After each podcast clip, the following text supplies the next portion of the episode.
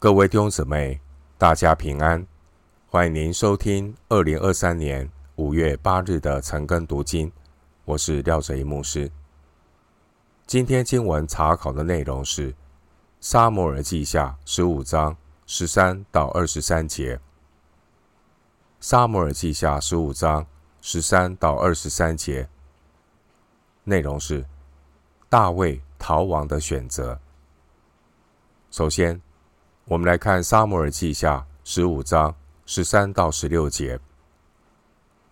有人报告大卫说：“以色列人的心都归向押沙龙了。”大卫就对耶路撒冷跟随他的臣仆说：“我们要起来逃走，不然都不能躲避押沙龙了。要速速地去，恐怕他忽然来到，加害于我们。”用刀杀尽合城的人。王的臣仆对王说：“我主我王所定的仆人都愿遵行。”于是王带着全家的人出去了，但留下十个妃嫔看守宫殿。经文十三到十六节，有人回报押沙龙叛变的状况。大卫。为了保护臣仆和京城无辜的百姓，大卫决定带着臣仆逃离耶路撒冷。经文十三节，有人报告大卫说：“以色列人的心都归向亚沙龙了。”亚沙龙判断的消息传到大卫的耳中，但是传回来的消息。听起来很耸动。消息说，以色列人的心都归向亚沙龙了。弟兄姐妹，人很容易把听来的消息加油添醋，扩大渲染。我们要小心查验，也不要跟着加油添醋，火上加油。大卫听到。押沙龙叛变的消息，想必大卫的内心必然是十分的震惊。被自己亲生的儿子背叛，真是情何以堪！天下父母心，毕竟是自己的儿子，但却因为大卫的纵容，让押沙龙越来越嚣张，不知感恩。为人父母的，要时常为自己的子女祷告。如果儿女已经离开神，求神怜悯动工，并赐下智慧和忍耐，提醒儿女要回到神的面前。我们看到押沙龙的心完全被权力的欲望所辖制，现在做什么？都已经于事无补了。旧约圣经箴言十九章十八节，箴言十九章十八节经文说：“趁有指望，管教你的儿子，你的心不可任他死亡。”弟兄姐妹，为人父母要趁着儿女还有可塑性的时候，好好。培养亲子关系，而目的是要建立儿女与神的关系。认识上帝的父母，从小就要和儿女呢刻意的安排时间，教养孩童，使他走当行的道，就是到老，他也不偏离。箴言二十二章第六节。我们要培养儿女做主的门徒，而做主的门徒，第一个要件就是要培养纪律。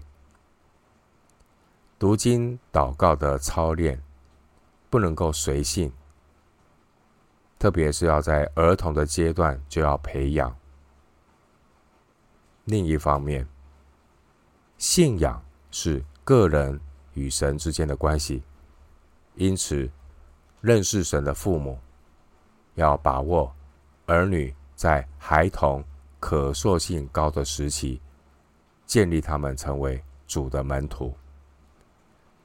但是如果做父母的是在儿女长大之后才信耶稣，基督徒的父母要用日常生活的见证来影响儿女。基督徒父母对于已经成年的儿女，在灵性上不要有太理想化的期望，因为生命改变是神的工作。做父母的最重要的就是要时常留意神如何动工，与神同工，让神来引导。做父母的也不要因为儿女的一些问题过度的自责。做父母的人自己先要在主里面有平安喜乐，这样才能够对儿女有不带焦虑的关心。基督徒要如何带领还未信主的父母或已成年的子女认识神呢？最重要的就是要透过圣灵在我们生命当中所结的果子，也就是身教言教要双管齐下。经文十三到十四节。当大卫听到押沙龙叛变的消息，大卫他决定离开耶路撒冷，逃亡，躲避押沙龙。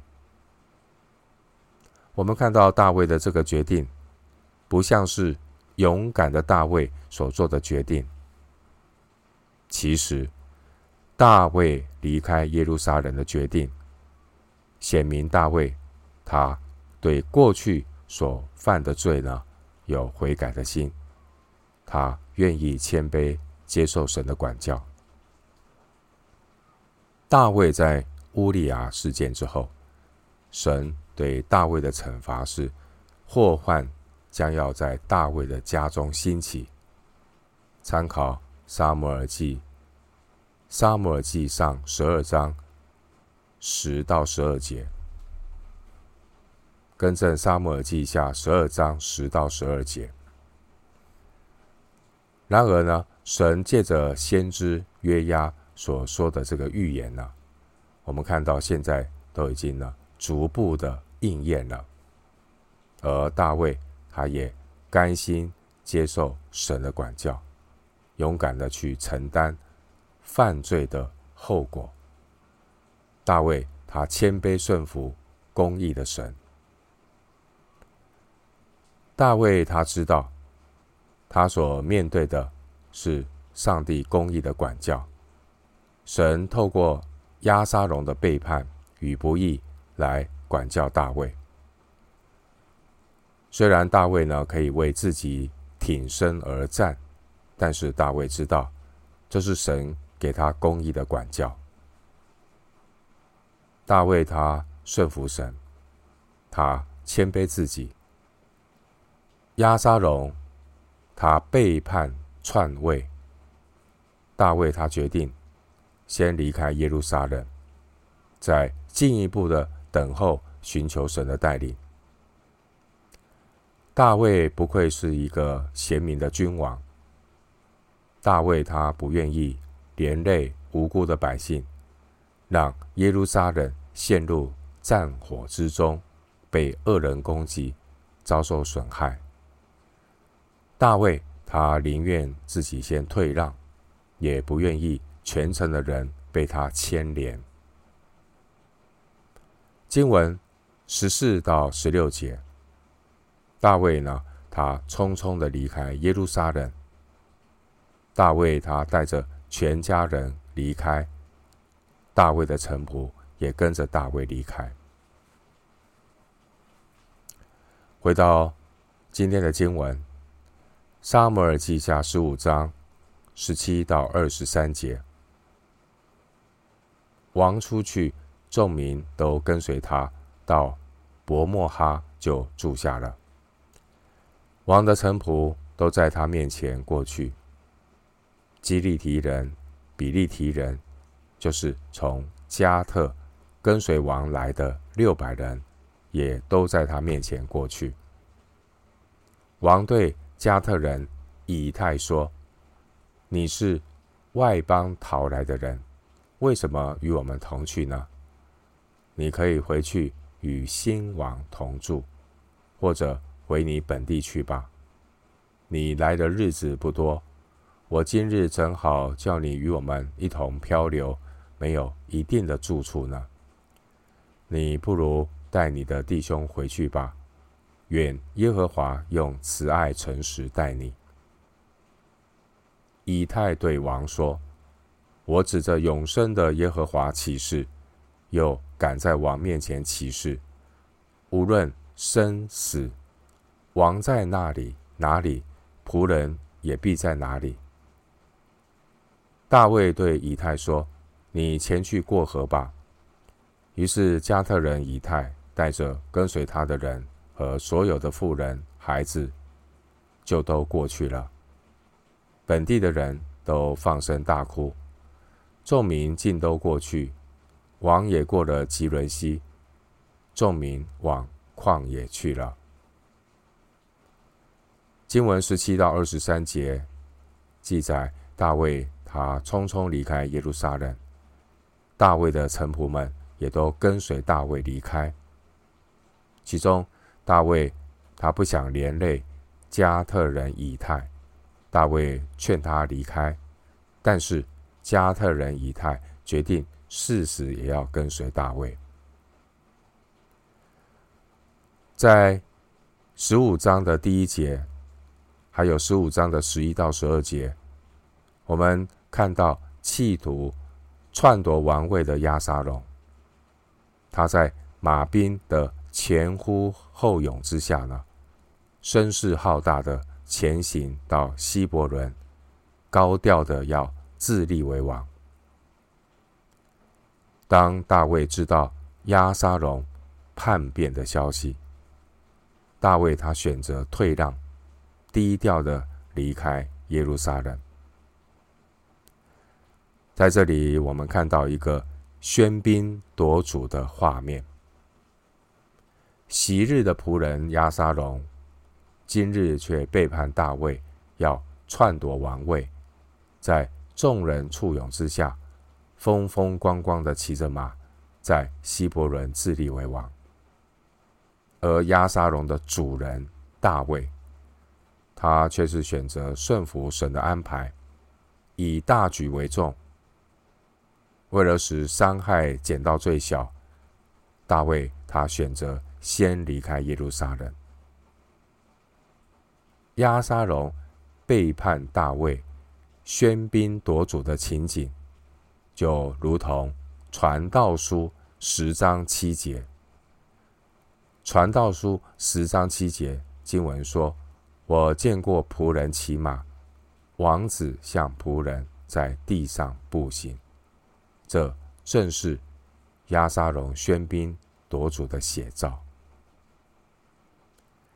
经文十八到二十二节，当初那些跟随大卫的，其中有六百个加特人，他们也在以太的带领之下，不离不弃，仍然忠心耿耿的跟随大卫。他们虽然是外邦人，但他们都热爱大卫，也敬拜大卫的神，与大卫生死不离。而那些在耶路撒冷中自愿跟随大卫的众民，大卫呢也都带着他们一起离开。但是大卫呢不强迫任何一个人来跟着他逃亡。而那些被笼络去跟随押沙龙的人，他们也必然为他们所做的去承担后果。经文十九到二十二节是记载大卫与以太的对话。十九到二十节，大卫他劝以太啊，不需要去跟随他逃亡。大卫不愿意以太跟着大卫过着流离失所的逃亡生活。大卫甚至告诉以太，即便他去投靠押沙龙，大卫也能够理解。大卫他有宽容的度量。大卫并不希望这些人是勉强的跟着自己在一起漂泊受苦，居无定所。经文二十节，大卫对加特人以太说：“你。”不如带你的弟兄回去吧，愿耶和华用慈爱诚实待你。大卫的这句话，让我们感受到大卫的真诚与仁慈。大卫没有因为这些人不跟从他而失落，因为大卫所倚靠的是万军之耶和华，并不是人多势众。大卫他把自己和家人的安危建立在对神的依靠上。大卫所相信的是神的恩慈与诚实。诗篇六十一篇第七节，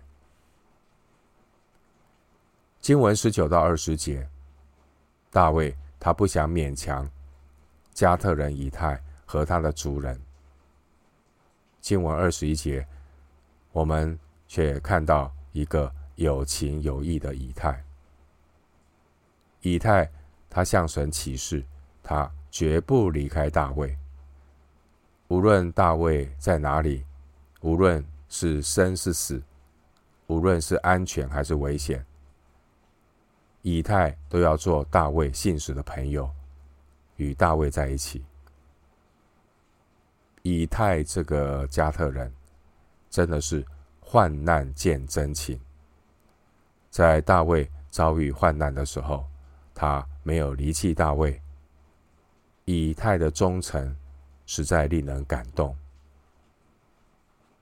弟兄姐妹，我们跟随主耶稣，是否始终如一、至死忠心呢？耶稣对我们有不离不弃的爱，无论。是生死或患难，都不能叫我们与基督的爱隔绝。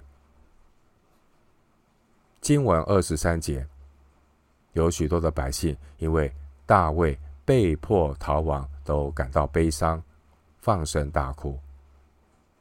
二十三节，大卫和他臣仆以及众民，他们渡过基伦溪，走向耶路撒冷和耶利哥之间的旷野。大卫。开始他逃亡的旅程。最后，牧师以一段经文作为我们今天查经的结论，彼此勉励。诗篇六十一篇一到八节。